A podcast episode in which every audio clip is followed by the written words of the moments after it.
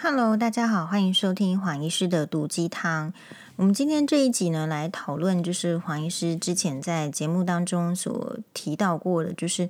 诶，黄医师活到这把年纪哦，四十岁还是会觉得，或者是说恍然大悟，觉得其实颜值才是王道，颜值才是王道，意思就是，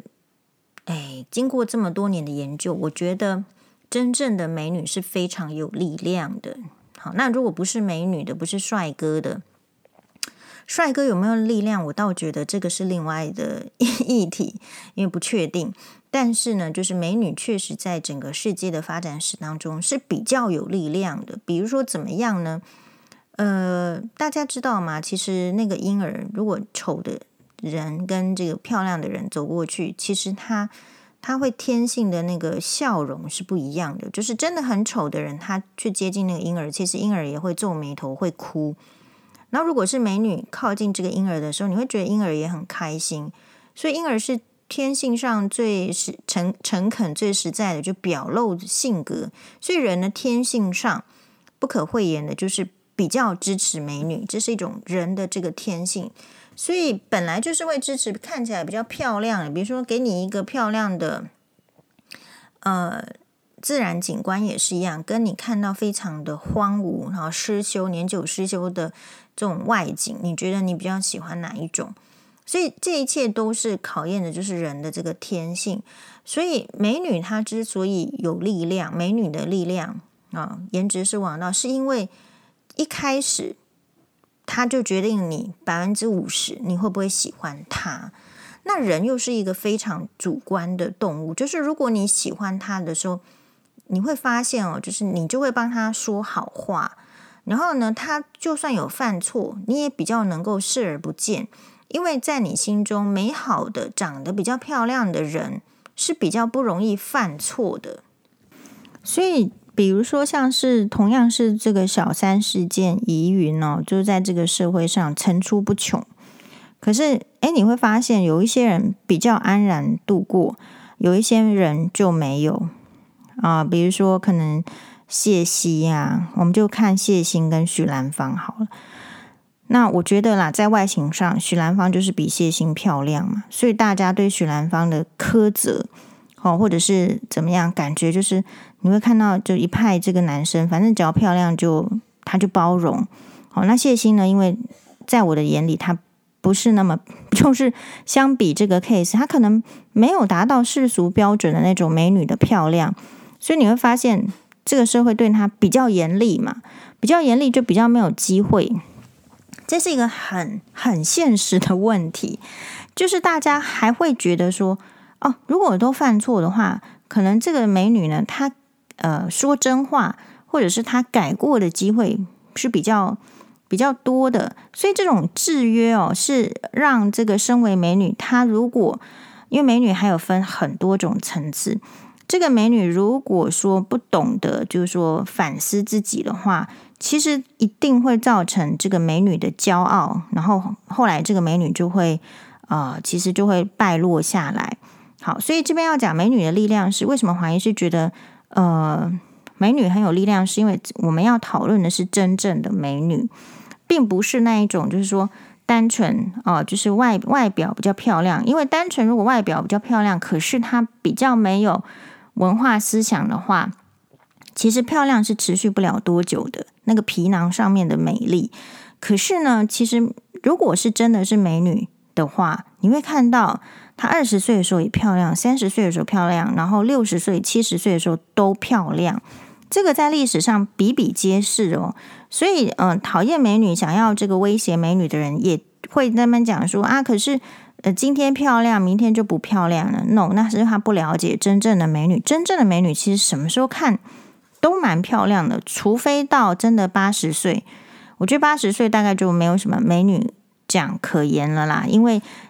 八十岁的时候的这这一组人嘛，也没有人在比漂亮。然后八十岁的时候，当皮通通都垂下来差不多，然后脂肪都消失的差不多，胶原蛋白都流失的差不多的时候。其实人很意外的，就看起来是差不多的，所以这边不会有美丑的问题。八十岁的老阿婆就是九十岁老阿婆，就是长那个样子，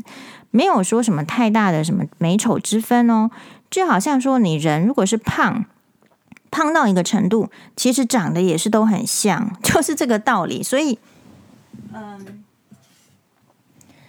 那我想举几个，就是说这个历史上的这个美女，就让你真的觉得很很有这个力量，好，不然就是人家会说我们呃什么物化女性。好，比如说我们在之前的娃娃节目有讲过，说有一个男生呢，他觉得说，呃，出国了能够出国三十八个国家，然后就觉得他想要借此展现，好像屏东五男呐、他好像就想要借此展现说他是一个有能力有钱的人，然后同时因此眼界是很宽阔，他想要塑造成这个感觉。可是黄医师就会立马想到说，啊，你到底是看了三十八个机场，还是看到了什么更多？因为通常啦，如果我的感觉是，如果你能够去感受这个国家更多的时候，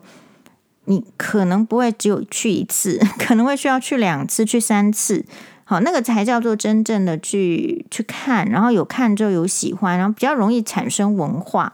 不是走马看灯的那一种。好，那反过来说，呃，美女需要到处去去走去看吗？其实也未必。我觉得历史上有比较著名的美女，大概就是武则天。那她去过哪里？她有去过什么国家吗？没有，她就去过感业寺。她去完感业寺之后，她也会不一样。但还有一个大差别，就是武则天。他并不是目不识丁，换言之，就是他有读书，他能够读书，所以他才，然后他又有机会在，比如说什么唐高宗或是唐太宗旁边，唐高宗大概没有什么用，但是他有机会在唐太宗旁边做过才人，也许在这个宫廷的复杂的世界里面，他有学到一些，有看到一些事情，所以他可以变成他可用的智慧，然后他可以组织。哦，所以她这样子的做美女的话，有有没有用呢？一定是有用。她如果长得很丑，大概她去感业寺之后就没有人想得起她。大概也是一个要相当程度的美女，然后呢才会被赐名做媚娘。好，然后呢才能够去感业寺之后，这个唐高宗李治呢又巴巴的这个跑去感业寺，把她这个呃跟她一起偷情啦，再把她接回去皇宫，然后再做昭仪，然后再做皇后。这些如果没有第一个门槛美貌，其实也办不到哦。所以这个美女的力量就在这里。那另外来讲，就是美女还有什么力量呢？就是我认为真正美女要到很有力量，是因为她开始可以感受到这个呃美貌是非常的一种有武器，就是有好处，因为她开始她也可以感受到，好像是刚刚所讲的那一些。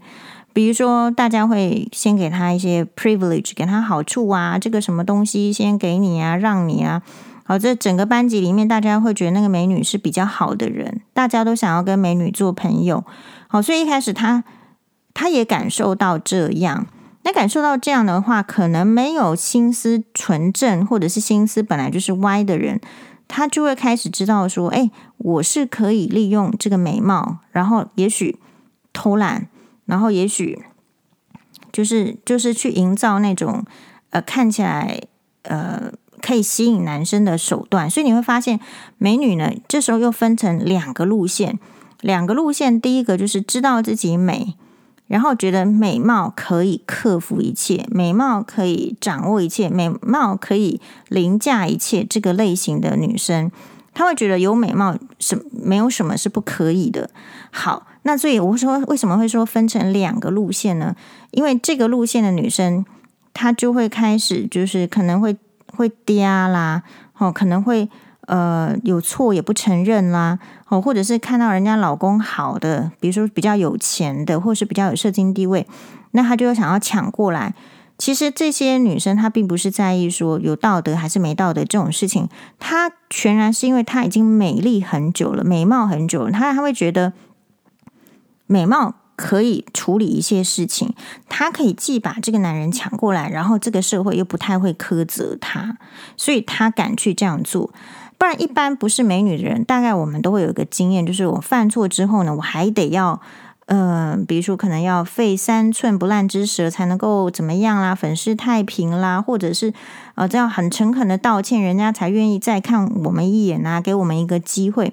就是这个，就是美女跟非美女的。不同的这个力量，那所以美女是比较省力的。好，但是为什么我说它就是分两个路线呢？因为像这一个类型的美女，她绝对不会是真正的美女，她比较会是像是南柯一梦、过眼如烟的这个美女。所以在历史上，其实有很多的美女，但是你记不了那么多美女，就是因为她们走这个路线，她没有办法看得更远。好，她没有办法，就是因为呃身外外貌比较好啦，比较轻松了之后，他把。比别人多出来的时间去节省下来，也许去真的去啊、经营什么呃人际的关系的观察啦，还是说去看什么书啦，还是怎么样去培养自己？一个人只只有愿意花时间去培养自己的喜好的时候，才有可能看到别人的优秀。因为美女的外观哦，表外外表是很优秀的，可是她如果执着她这个美貌是最优秀的，她不愿意去看到。或者通常不容易看到她其他面其实是不足的时候，那她的人生会变得很单一，因为在比比较这个外表的世界里面，她比较容易突出，她会一直留在这个外表的世界里面。怎么说呢？比如说她就会呃，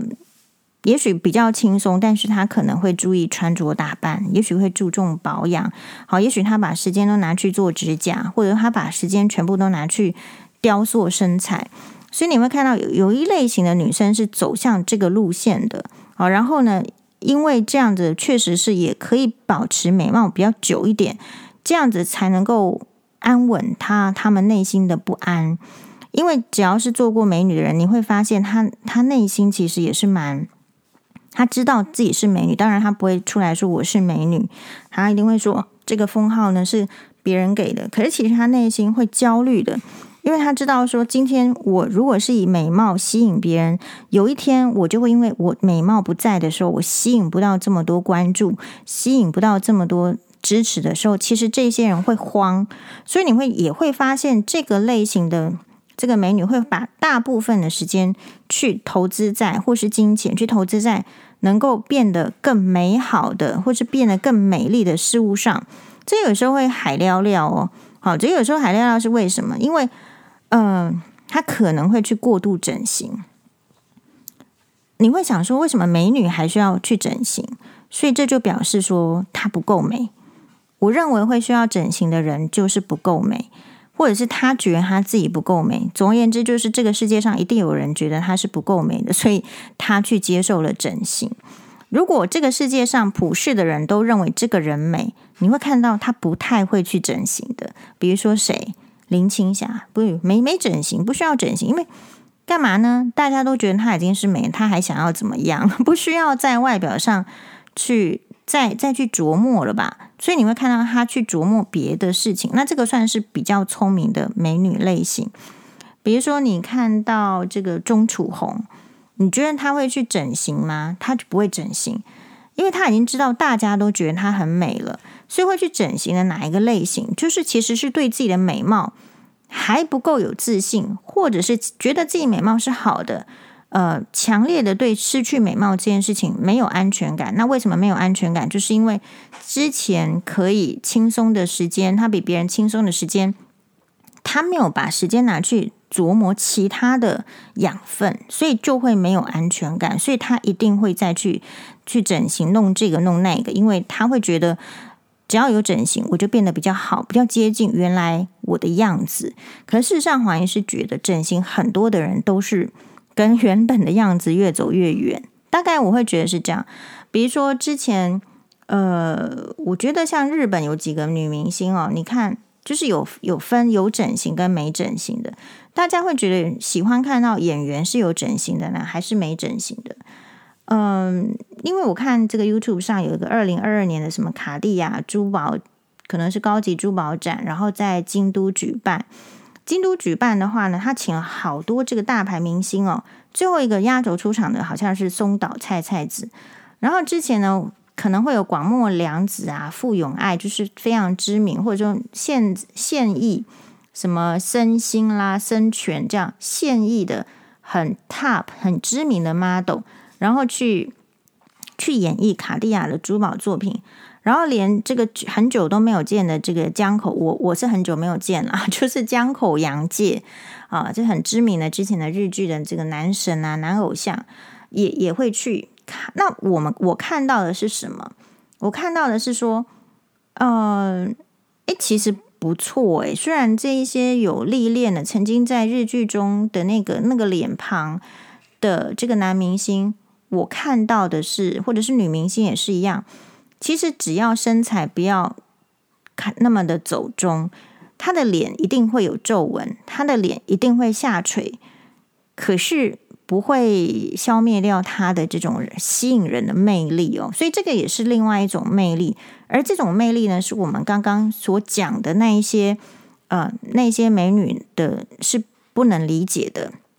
好，因为他们的。因为没有花时间去充实自己，所以他的价值观很容易单一。比较比较能欣赏的是单一的皮相样貌，比如说他能欣赏的就是皮肤没有皱纹的、非常光滑的皮肤不要下垂的，他觉得这个才是是世人唯一喜欢的。因为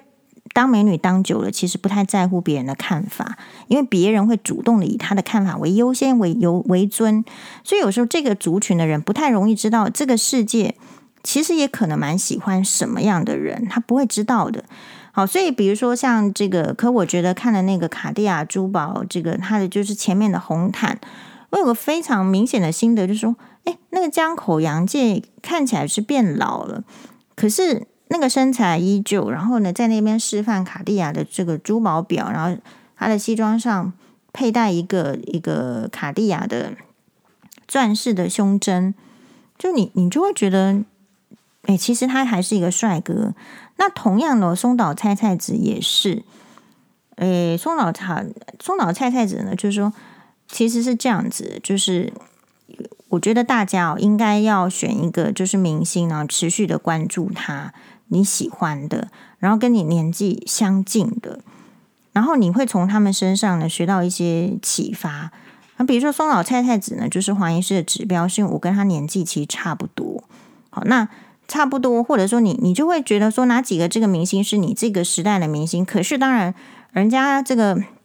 很闪耀的年纪，是因为他们很早就出道啦，很早就经就学习到这些美的事物，所以他到这个年纪可能还是可以美，然后还是可以坚持，然后怎么样？我觉得这个感觉蛮好的。你会看到说啊，松岛菜菜子这样，然后我看起来是这样子。好，其实黄医师对自己的评论是，其实也没有差很多。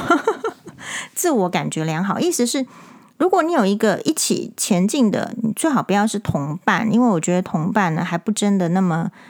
就是同龄的，跟同龄的这个同伴呢朋友比，这个没比较没有意思。你可以抓一个跟你年纪比较相近的。你说为什么抓明星呢？因为这样比较有底力啦。你就是要挑要选要一起前进的，你不要挑后面的后段班的，你要挑前段班的。所以你挑一个就是星星般的存在，然后跟你差不多年纪的，那一起在这个这条这个美的路上琢磨就好啦，或者是提醒你自己，因为如果没有提醒，很容易就活在自己的世界，就变成被淘汰掉了。好，那所以讲到这边的话，我就会觉得说，所谓的美女比较有力量，好，这个颜值是王道，可是我并不真的赞同，就是说花很多的。时间、金钱去去整形，然后一整再整，我觉得大概有几个调整是 OK 的，但是你要知道，有时候调整也可能会失败，或者是说也有可能会会让你变得更不好。比如说，嗯、长谷川金子，我最近有看他的自己的 YouTube 频道，那他的 YouTube 频道是这些很当年很知名的女艺人啦，或者是女明星，你会发现随着时代的潮流，开始有自己的 YouTube 频道。然后我也会去看，那我看的这个心得是，当然他们主要会分享，比如说我的包包里面有什么东西，然后我一周呢是怎么样进行穿搭的。那可是长长谷川京子就会让我明显的感受到她的脸部是有整形的，那因为她之前真的是太美了，那现在又让我看到一个经过整形的。比较可能在他或者是他的粉丝眼里是比较好的状态的时候，我还是会有那种比较失落的感觉，就是一个美女，然后呃现在是这样子，所以我要讲的这个对比是说，如果我回到之前看的卡地亚那个珠宝展，就是明星老了之后，他他老了之后还是维持身材，然后还是风度翩翩，还是气质优雅的时候。其实我们不会觉得她变得不是美女，或者是她变丑了。但反过来说，哦，所以这边我觉得真正的美女会对自己的外表是真实的有信心，所以不不太会对这个年龄的增加哦就失去了信心。我觉得这也是一个真正的美女的力量。就说很多女生，你说做美女好不好？当然好啊，因为美女比较有力量，所以我其实也比较鼓励大家。在往这个美女的这个路上，这个前进，或者是说修修炼，为什么？因为我觉得，如果你是真真正的美女，或者说你有意识到你正在你正在这个美女的道路上，你去医美诊所，或者是你去百货公司，不会人家跟你说你这边应该要要要修，然后你就觉得好了，那就来砸钱来弄。你会去思考说，我有没有需要这样子的大刀阔斧的改变？我真的有这么差吗？哦，或者是说你去百货公司，我不知道大家有没有这样的经验。他那个，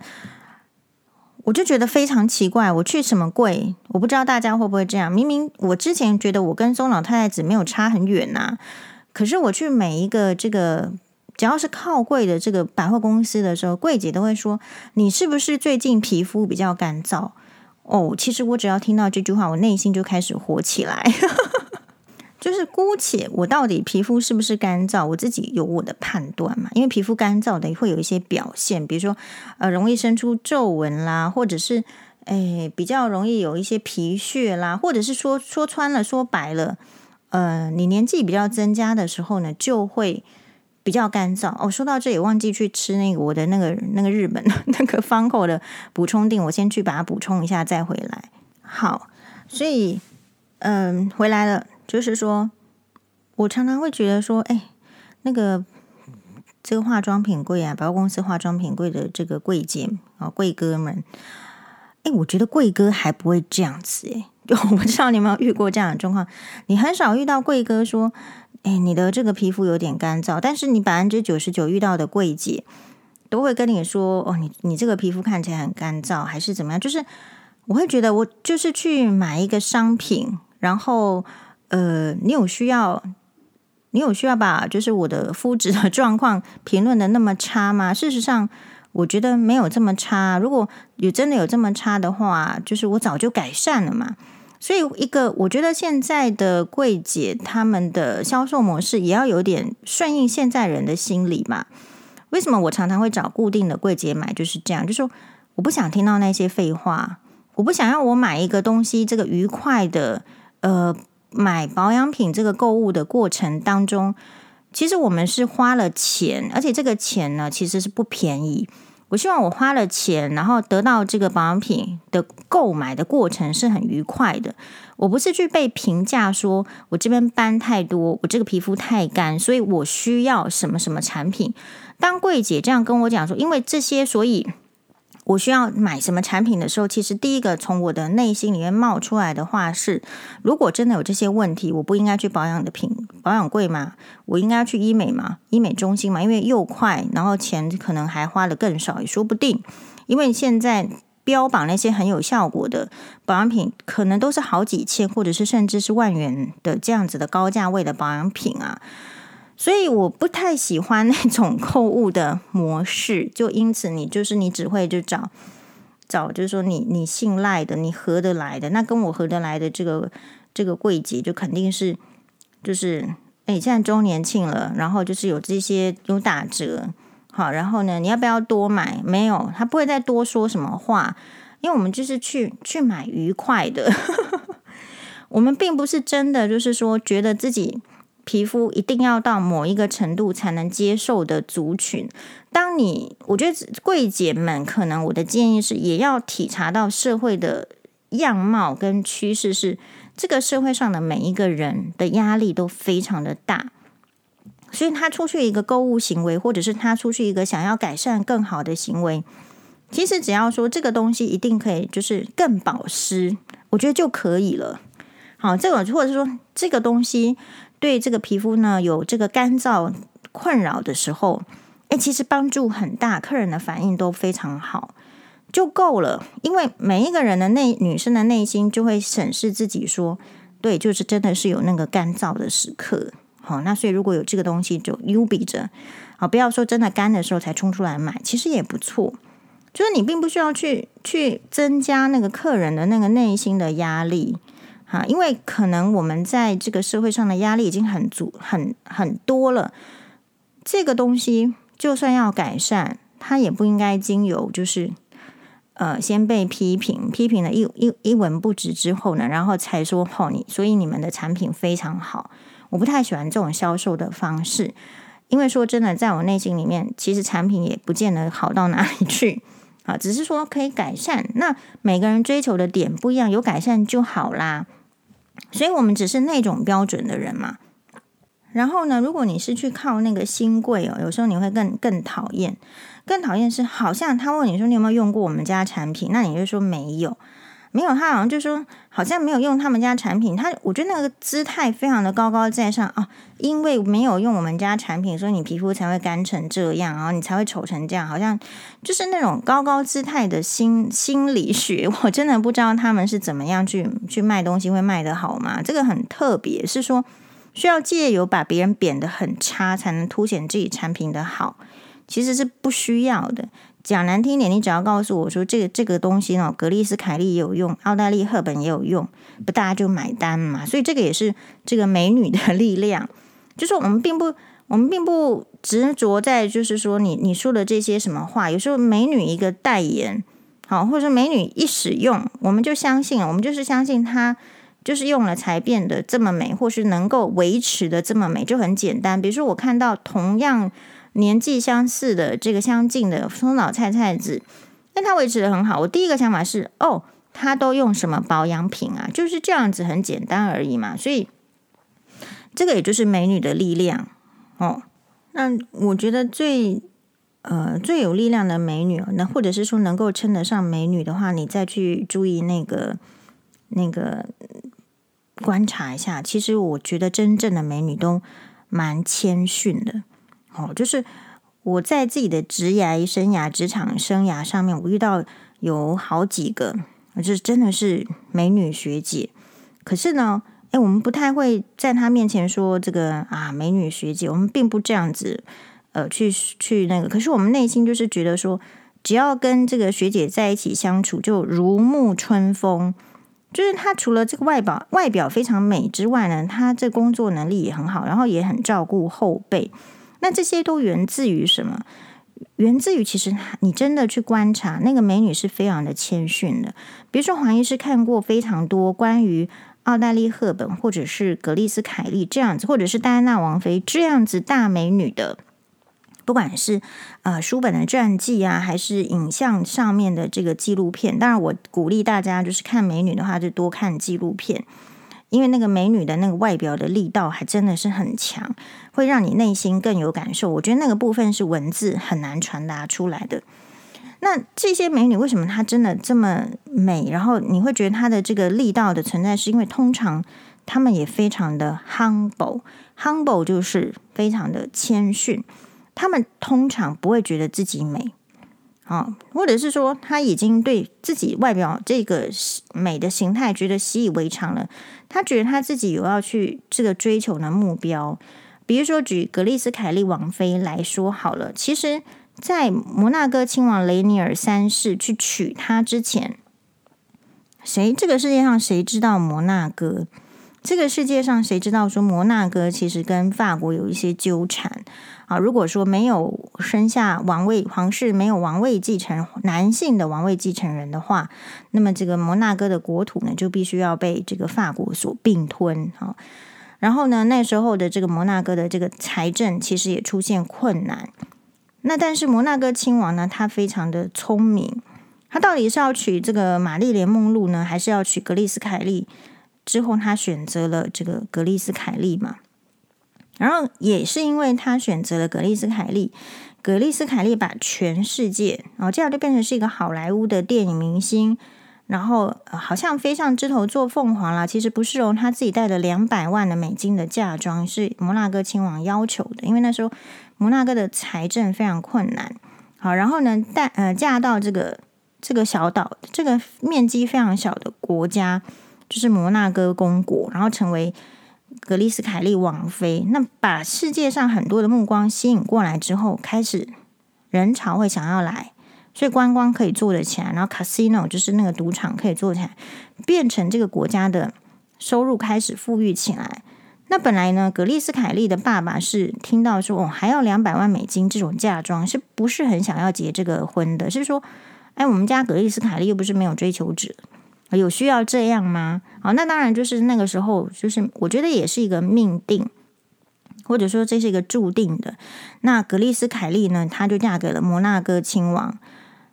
呃，那为什么这个跟美女的力量有很很有相关呢？如果是只是摩纳哥亲王，你觉得他有办法把世界的眼光带到摩纳哥，然后摩纳哥可以起死回生吗？肯定是不行的。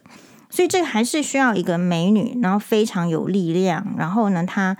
但是这这这来问题也是来了，就是说如果你娶了一个美女，然后比如说摩纳哥亲王，他也不想给他有没有情妇，这个我们就不管。但是如果他也不愿意给他。美女相对应的生活的形态，就是说你金钱舍不得付出的话，你也不肯给格丽斯凯利置装，你也不肯给他买卡地亚珠宝或是梵克雅宝珠宝，没有办法永传于世的话，其实格丽斯凯利的形象搞不好也不会那么高。所以美女是需要，呃，是需要供养的，她必须自己用谦卑、用智慧、用学习来继续维持她美女的样子。但是她也必须遇到一个这个好的，或者是不见得这个好有很多面向，至少是要能够认同说美女是需要栽培的，美女是需要供养的，然后也愿意出这个钱来供养这样美女，然后这个才会造成就是你看到呃格丽斯凯利王妃跟摩纳哥亲王的双赢，至少在那个哎他们想呈现的家庭价值，还有婚姻价值，还有在。从全世界的这种呃获利当中能够获得价值的话，就是这个是一个相辅相成。所以很多美女她之所以可能没有办法在历史上留名，或者是说就被时间所冲淡的事，也是因为美女虽然很有力量，但是家庭就是削弱的美女的力量。就是这个时候我们就比较安慰一点，就是呃不管你是不是美女啊，你只要结婚，你都有可能被削弱力量。因为呢，呃，因为美女就是要花钱，要成为或者保持一个美女就是要花钱。可是男人通常就是，哎，结了婚之后或者是到手之后，他就觉得这个钱不应当再花在维持你的美貌上面。有可能他会怕，就是比较粗俗啦、低贱的男人是说，说怕你你这么漂亮是是要怎么样呢？要出去偷人吗？还是说要去招蜂引蝶？就是很这种比较低俗的。那或者是说，他会觉得说，哎，我们这这个资本应该是花在我的车子上啊，哦，应该花在我的嗜好上啊，所以美女你不应该有这个美女太太不应该有这么多的这个金钱花费。所以咯，所以为什么有我们会比较感叹说，哎，好像或者说去威胁人家说，你不要以为你漂亮哦，其实这个美丽的这个皮囊啊，容貌是不容易维持的。其实这也是来自于他周边的人。不愿意再供养她了，供给她了，因为美女通常不会做太多的这个很很很 loading 很大的工作。比如说，如果说格丽斯凯利今天每天都要去下田工作，好，虽然是个美女，或者说格丽斯凯利每天都要去矿坑工作，你觉得她她能够我们这个美美多久嘛？当然是会美的比较短的时间嘛。然后，如果你实际上去看那个奥黛丽·赫本，或者是呃，格丽斯凯利他们的这个访谈影片，其实就是看得出来，就是很谦逊的。我觉得一个人呢，他是谦逊还是不谦逊，其实你看到他他的样子，或者是他受访，其实会看的人大致都可以透露出端倪。所以有时候为什么我们对那个明星啊，就是会容易失望，或者是要求比较高，是因为。他们确实是被包装的比较美丽，可是那个美丽不代表它后面的那个本质也是美丽的。它后面的本质其实有可能是很乱的，是可能不要求自己，或者是不要不尊重别人，或者是觉得嗯，反正就是在镜头前面几分钟我那个样子出来就好了。所以最后当这个人设变得不一样的时候，大家就觉得说心都碎了，或者是啊怎么会这样？所以那种美女的力道也是，就是她摧毁自己的力道也蛮强的。如果你不是一个够谦逊的美女的话，其实也也蛮容易，这个这个力量呢是很容易反噬自己的。好，所以听这个黄医师这样分析说，颜值是王道，美女真正美女的力力量是很强的。大家觉得是怎么样呢？哦，就说你你有没有想要立志做美女？那黄医师还是得立志做美女啊，因为这个我觉得人世间最有智慧的达赖喇嘛都说了，他下一辈子不要转世哈，做做什么。活佛了，他下一辈子如果有转世，他要做一个金发美女，就是 legal，就是 有点像是 legally blonde 那种。legally blonde 是很久，金发尤物呢也是很久以前的这个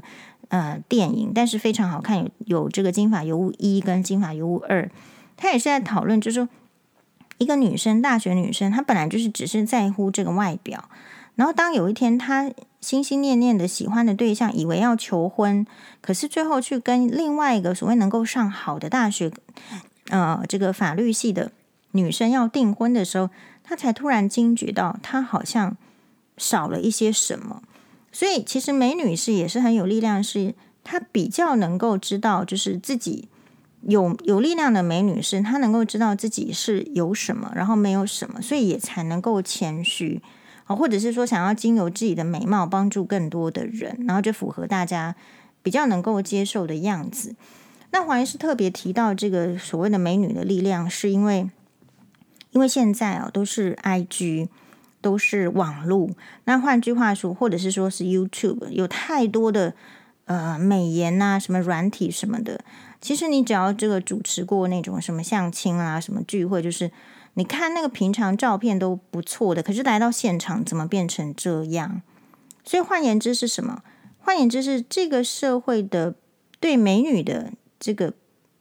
你可以说评价她是美女，到底是变高呢，还是变低了？其实我觉得是变低了，因为有太多的这个这个科技的这个加成，让很多人变成美女变得容易了。所以我觉得比较好的，或者是比较推荐的形态，还是呃，为了成为美女，因为美女有各种好处，当然还是会希望大家可以往考虑往美女这条路上走。可是往美女这条路上走呢，是要走得很有乐趣，而不是被人家牵着走。说你要整形，你要买这个买那个才会变成美女，并不是这个意思，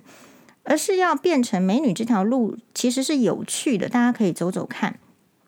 然后不要觉得这个美女这个事情呢，就是呃很简单而瞧不起美女，反而就是说你要去观察。也许黄医师提的是这几个例子，你从历史上就是一定可以找到更多的这个美女，其实是很有力量的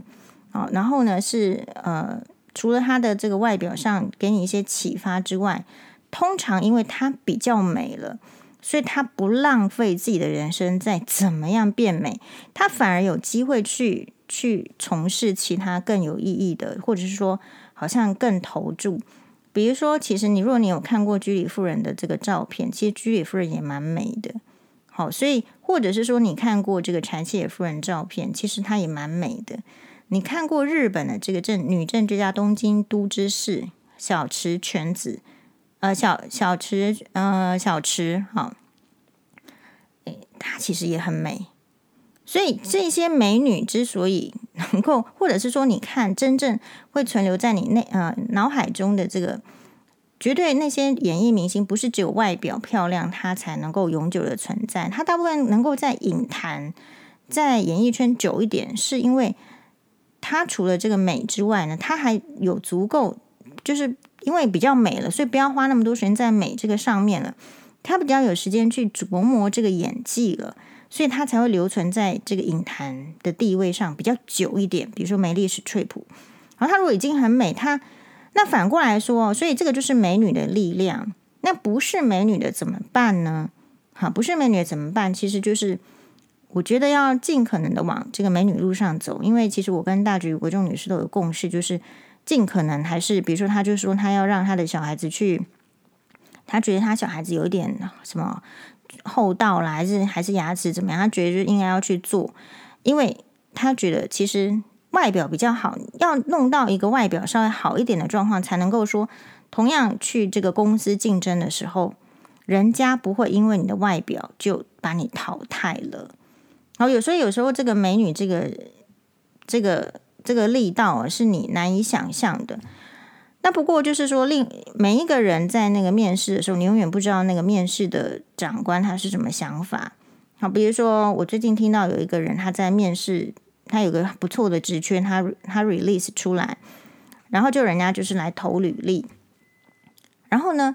这个人就跟我讲说，他不喜欢哦，人家这个履历上哈是贴那个照片的，因为他发现呢，有贴照片的。啊，在履历上敢贴上照片的，大部分是长得比较美、好比较帅的才会敢贴照片。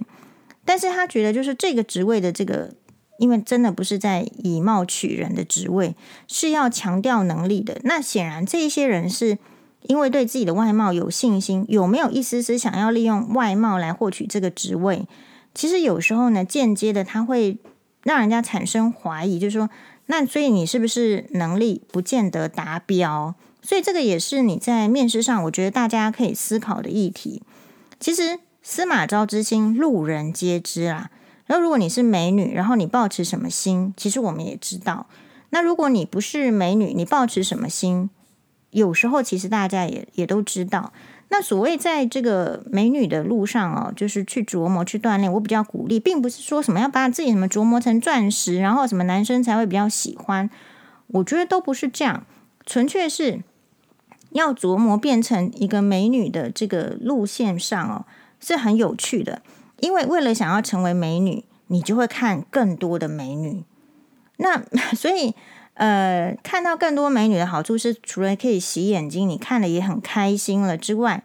你会知道说他们为什么哦，为什么可以达到？我觉得光是这一点，事实上就很有收获，很有乐趣。然后另外一个比较坚持，就是说去成为美女的人，我觉得比较能够就是忘记那些世俗上什么呢？忘记那些世俗上好像。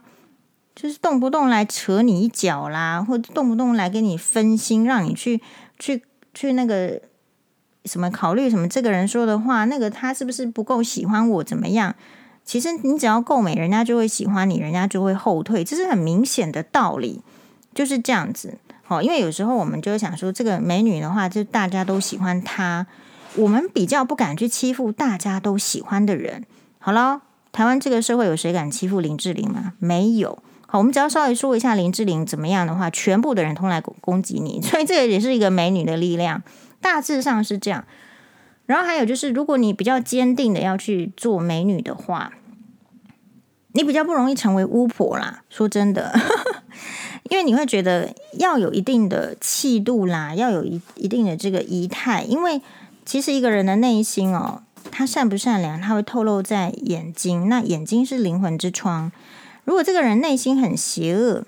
啊，或者是说，其实比较不容易讲出一些猥亵啦，或是粗鲁的话，因为一个美女的外表搭上那些不三不四的话，其实就是很不搭嘎。所以，其实是因为这个世界让美女变得很简单了，也有可能让一部分的人就觉得说我是美女，所以可以目空一切，所以我们没有看到一些。礼貌尊重也有可能是这样，或者是听到一些奇奇怪怪的理论，也是因为他觉得她是美女，所以他可以发表这些言论，或他可以寻求支持。但另外一方面来讲，其实就是这个世界因为软体的关系，因为网络的关系，其实美女是是被一层一层的那种包装就包装上去的。其实如果整个包装把它解除，是很很不堪检视的。好，所以这也是美女的一种。嗯，潜质的力量就是它让我们更知道，就是它对这个社会是很有力量。它让我们知道说，呃，真正的美女非常的可贵，呃，所以这边也鼓励大家，就是选择或者是走在一个呃真正的美女的这个修炼的道路上啊，那你说修炼修炼修炼到八十岁，还不是都就是黄医师刚刚讲的长一个样啊？但是至少在这个过程中。哎，这个对吧？哈，看到的景象哈，然后你能够接触的事物是有可能不太一样的。就是寒门难以出贵子，就是太贫穷的人，因为各种观念他会束缚，所以他不太可能产生一个贵子，也可能要好几代。那所以呢，如果说你呃是什么，比生比本来就是天生的这个资源哈，或者天生长相是比较差的。我觉得其实更应该要往这个美女方面靠拢，因为这个社会上对这个长相哦，其实是很有偏见的。比较差的话，这阻力是比较多的。那没关系啊，我们就知道有阻力，那我们就成成为美女，那也就好了呀。好，所以这就是以上就是黄医师非常肤浅，但是非常实在的好建议。好，感恩大家，马蛋呢。